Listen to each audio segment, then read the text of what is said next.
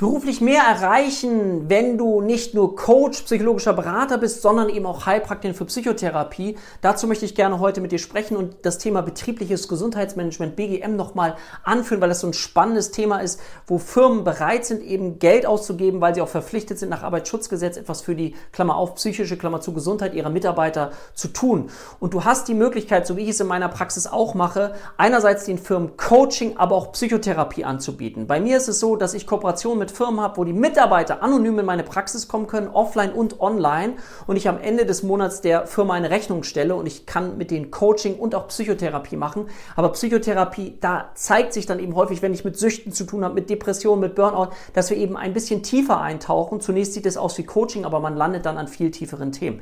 Wenn dich das ganze Thema interessiert, auch eine berufliche Weiterbildung, guck mal unten in die Kommentare, da findest du einen Link zu einer Live-Online-Info-Veranstaltung, wo ich genau über diese Themen und Ausbildungsmöglichkeiten mit dir spreche.